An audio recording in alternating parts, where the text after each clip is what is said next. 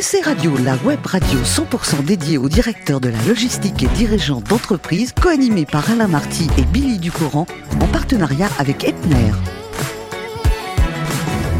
Bonjour à toutes et à tous, bienvenue à bord de SC Radio, la radio 100% consacrée à la supply chain. Vous êtes plus de 3900 directeurs de la logistique et dirigeants d'entreprise abonnés à nos podcasts.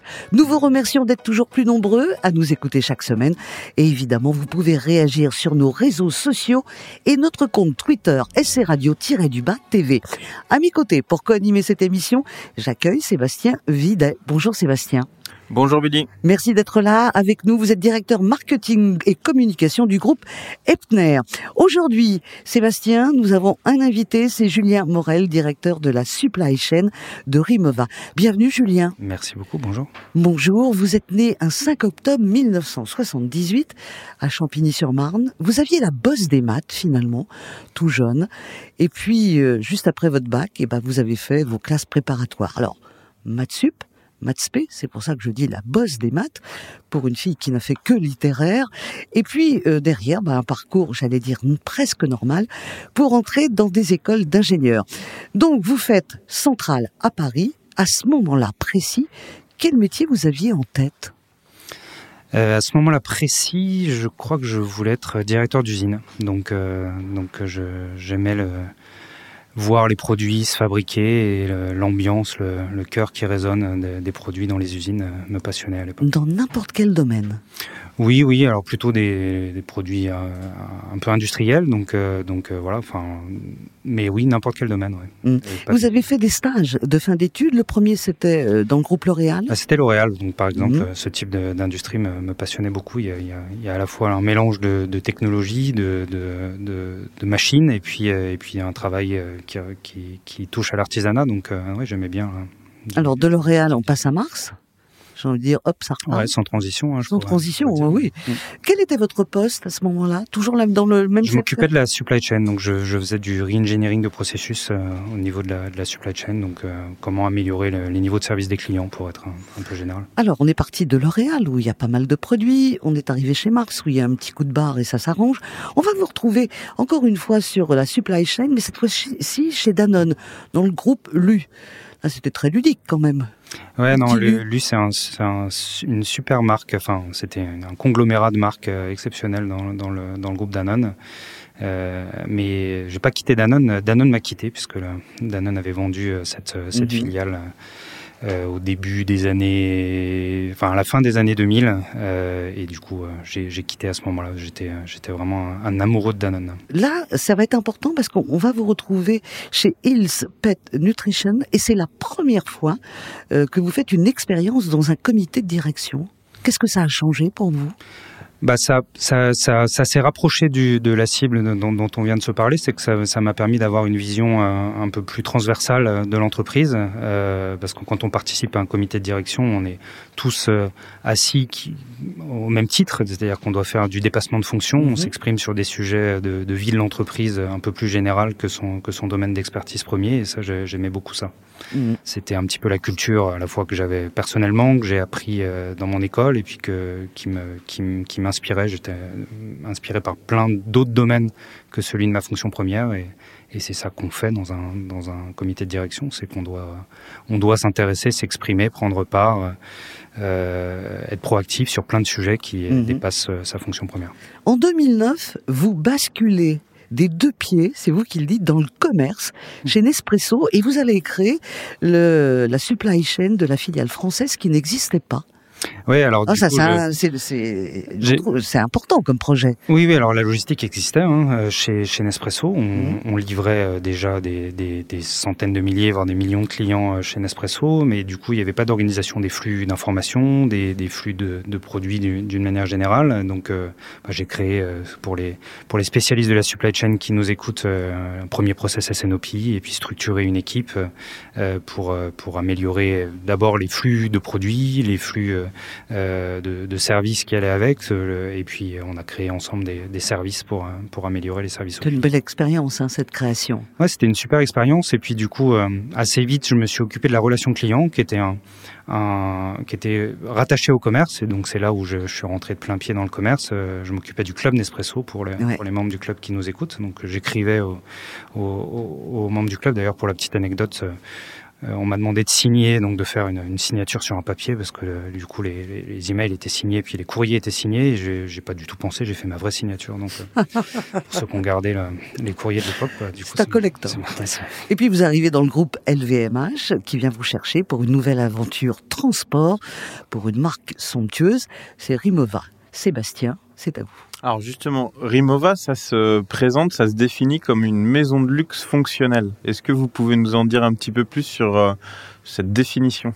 Oui, tout à fait. Alors c'est donc on, est euh, de plein pied dans le monde du luxe. Hein. On, fait partie du groupe LVMH depuis euh, ça a été racheté euh, fin 2016, d'abord en partie puis après complètement ces, dernières années en l'occurrence. donc on est de plein pied dans le monde du luxe. Donc ce qui caractérise le monde du luxe, c'est la qualité du produit, la qualité des services et, donc une, sorte d'excellence dans, l'ensemble des, aspects de l'entreprise. Et pourquoi luxe fonctionnel? Bah, c'est ça, vient à la frontière de euh, on doit faire des, produits exceptionnels mais il faut qu'ils aient une utilité. Il faut qu'ils apportent un service aux clients à qui on, les vend. Et donc euh, bah, dans ce monde du luxe fonctionnel on va retrouver euh, plein de marques hein. bah, par exemple si on parle du monde automobile Porsche est une marque de luxe fonctionnel mais dans le monde techno Apple est une marque de luxe fonctionnel. Et donc nous on a vraiment voulu s'inscrire dans ce ce groupe là d'entreprises et donc dépasser une marque euh, qui pourrait être une marque exclusivement de luxe, donc il y a des très beaux produits de luxe dans le bagage, euh, pas non plus être qu'une marque fonctionnelle. On veut aller occuper un, un, espace qui est, qui pour nous est, est, est un, un, espace avec beaucoup de potentiel euh, dans le luxe fonctionnel. Alors, tout, tout le secteur du luxe, euh, comme beaucoup de secteurs, mais c'est peut-être encore plus atypique pour le luxe, est euh, confronté ou en tous les cas euh, doit gérer la digitalisation de, de, de, la consommation de, de, de ses clients. en termes de supply chain, ça, ça représente quoi comme enjeu justement ce, ces, ces nouvelles tendances de consommation? Bah, c'est des enjeux euh, ambitieux et, et, puis grisants pour toutes les équipes parce que le, une supply chain, alors j'ai toujours euh, pensé et, d'ailleurs euh, euh, traduit ça dans, les objectifs de, de, des équipes euh, qui travaillent avec moi, que la supply chain, c'était pas une fonction support, c'était une fonction qui devait délivrer une valeur ajoutée aux clients et en particulier dans un monde qui se qui se digitalise, on parle d'omnichannel, donc qui, qui va chercher à connecter les différents canaux ensemble pour améliorer l'expérience des clients bah, la, supply chain prend une part de plus en plus importante et du coup euh, traduit exactement ce que je viens de vous dire, c'est-à-dire qu'une supply chain performante dans un monde omnichannel, elle apporte de la valeur. Euh, je vais vous donner juste un, exemple concret. Bah, quand on fait du store to web, donc quand on permet aux boutiques de vendre des produits qui sont euh, pas forcément stockés dans la boutique pour plein de raisons, mais qu'on on permet quand même au, staff de la boutique de les vendre et ils seront livrés chez le client ou euh, euh dans la boutique selon euh, le choix du client, bah on, apporte une valeur, c'est-à-dire qu'on permet de vendre l'ensemble de la gamme à n'importe quel moment pour tous les clients, quel que soit notre état de stock. Et ça, c'est des services euh, donc qui sont pas nouveaux, euh, qui se sont pas créés avec le Covid, mais c'est sûr que depuis les deux dernières années, la stratégie qu'on avait inscrit, ce que le, rachat de, de, Rimova par le groupe LVMH a pas complètement bouleversé le produit. Ce produit-là, il existe depuis plus de 120 ans. C'est une marque iconique du monde du bagage. Ça a vraiment été, ça a vraiment révolutionné l'industrie du bagage. Ce que LVMH a apporté, bah, c'est ce genre de, choses-là. C'est-à-dire que digitaliser la supply chain, euh, être performant sur une supply chain du B2C, apporter des services qui vont améliorer l'expérience du client. Bah, ça, c'est des choses que qu'LVMH a apporté euh, de par ses bonnes pratiques et, de par des ambitions assez fortes de, là-dedans. Là et, et ce que je viens de vous dire, ça s'est en plus accéléré depuis deux ans. C'est-à-dire ce qui paraissait être une évidence déjà il y a deux ans. Bah, en plus, euh, l'usage des clients, euh, les clients ont été en demande encore plus les deux dernières années parce que les boutiques étaient fermées. Si elles étaient ouvertes, euh, potentiellement, bah, du coup, les gens étaient un peu réticents à se déplacer. Et donc, il a fallu trouver des nouveaux modes de service pour venir complémenter l'offre, pour donner le choix aux clients. C'est aussi une des caractéristiques fortes du luxe, c'est que on ne doit pas imposer nos choix aux clients. C'est le client qui choisit le mode de relation qu'il veut avoir avec nous. Mmh. Et donc, vous parlez d'omnicanalité. En termes de transport, ça veut dire qu'il faut réussir à corréler euh, ce qu'on fait pour le magasin et ce qu'on fait pour le, client particulier in fine. Ça demande une euh, gestion transport assez agile. Mhm. Comment vous faites pour piloter vos partenaires transport pour euh, pro, enfin, rendre possible cette agilité? Bah, Plus globalement, c'est une supply chain particulière, c'est sûr. Il y, a, un point caractéristique euh, qui, euh, je pense, est important pour une supply chain omnicanal, c'est hum, l'agilité ou la réactivité.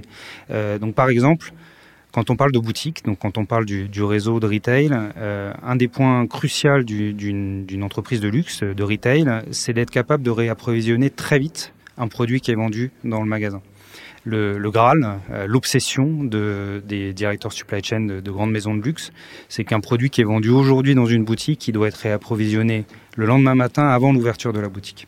Ça, c'est notre obsession partout dans le monde, euh, dans toutes les boutiques. Pourquoi? Bah Parce que vous n'êtes pas forcément en mesure euh, d'avoir tous les produits euh, dans toutes les boutiques euh, avec une, une, profondeur de stock importante. Donc il y a, y a, pas mal de références où on n'a qu'un seul produit en stock, euh, potentiellement même il est exposé, et il faut surtout que le, le, le, staff de la boutique soit confiant, qu'il puisse vendre tout ce qu'il y a dans la boutique. Alors même potentiellement ce qu'il n'a pas avec des services euh, euh, complémentaires, mais s'il a un produit, il peut le vendre. Et il doit être confiant sur le fait que le lendemain matin, il sera réapprovisionné. Mmh. Et c'est euh, quand vous faites ça avec des valises, c'est un challenge supplémentaire parce qu'on est sur une supply chain du temps long. Alors pourquoi du temps long? Parce que la, la majorité des pays qu'on approvisionne, par exemple, on a notre notre usine euh, qui est un peu notre notre notre flagship euh, industriel à, Cologne, qui fait les, valises en aluminium. Bah, quand vous avez une, boutique à Shanghai, euh, vous êtes sur une supply chain du temps long. Pourquoi? Bah, Parce qu'on ne fait pas d'air, on fait pas d'air freight chez Rimova, on fait du, bateau ou du rail pour aller en Chine. Euh, donc vous, imaginez bien qu'une valise qui est vendue en, à Shanghai aujourd'hui, on va pas attendre qu'elle soit réapprovisionnée en, bateau de, Cologne pour, pour être à nouveau en stock. Donc on a des stocks de proximité proches de, de, nos, de nos lieux de chalandise. Donc euh, j'ai une quinzaine d'entrepôts euh, euh, à piloter dans, le monde avec mes équipes pour, pour être réactif vis-à-vis de cette, cette supply chain. Mais malgré tout, bah, un produit qui est vendu euh, aujourd'hui à Shanghai, il faut que je sois capable d'avoir toute une organisation logistique, transport, informatique pour que on soit capable de générer une commande, de la préparer, de la livrer et de la faire livrer à la boutique avant que la boutique ouvre. Et ce que je vous dis là sur le retail, euh, bah, on peut faire tout à fait le parallèle sur l'e-commerce avec euh, un bémol près, c'est que sur l'e-commerce, il faut rajouter cette notion de précision qui est de plus en plus euh, prépondérante euh, pour un client. C'est que non seulement il doit être livré, alors en l'occurrence, moi, je, je, me, je, me, bats pour, pour, pour réduire la vitesse, pour, pour avoir des aspects de sustainability. On ne souhaite pas forcément tout le temps être livré vite. Par contre, on souhaite être livré précis. Mmh.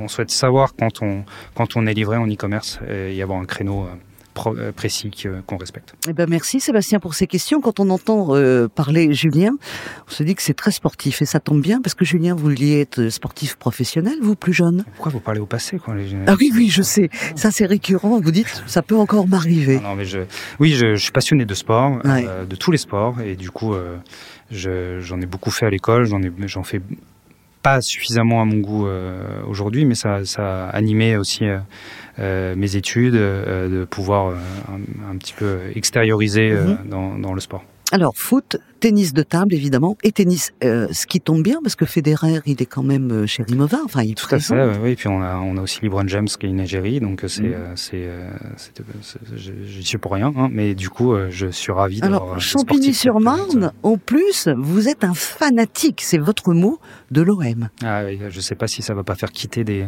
des auditeurs de la radio, mais... Ah oui, surtout que vous habitez à côté du Parc des Princes, vous cherchez quand même les embrouilles. Ah ouais, je cherche, je cherche les problèmes. Non, non, mais alors vous soutenez l'OM, et... Euh, alors, Alors, le sport, on l'a compris, vous adorez ça.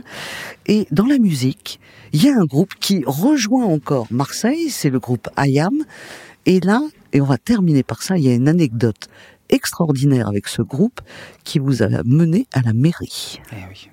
Ça, c'est beau. Hein ouais, j'ai rencontré euh, ma femme euh, grâce, au, grâce à Ayam. Donc, euh, du coup, c'est une longue histoire, mais, mais du coup, Ayam était, et toujours d'ailleurs, j'espère, fan de, de Nespresso. Et, et, du coup, je les ai rencontrés dans le cadre de ma fonction de, de responsable de la relation client chez Nespresso.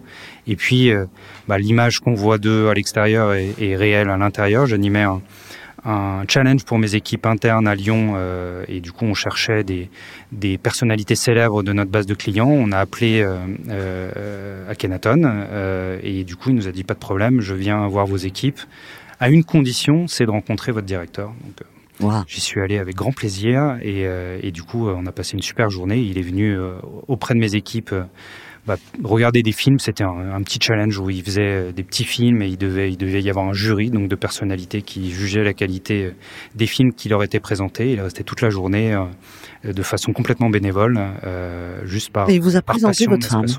Et alors, c'est pas pas aussi simple que ça, mais du coup, euh, son frère était son manager à l'époque et du coup, euh, à Cannes pendant le festival, euh, j'ai j'ai fait une soirée avec son frère et puis voilà. Est-ce qu'à votre mariage vous avez dansé le Mia? Non, non, non c'est dommage. C'était le mariage civil, mais du coup, euh, mais c'était c'était super. C'était à Cannes avec euh, avec le formidable maire de Cannes que ouais. je vous invite tous à découvrir. Merci beaucoup, Julien. Vous reviendrez parce que vous avez une autre passion, c'est la tech, et vous êtes passionné par la métaverse et j'aimerais un jour qu'on puisse en parler ensemble. Merci Julien, merci Sébastien. Merci. Fin de ce numéro de SC Radio. Retrouvez toute notre actualité sur nos comptes Twitter et LinkedIn. On se donne rendez-vous mercredi prochain à 14h précise pour accueillir un nouvel invité.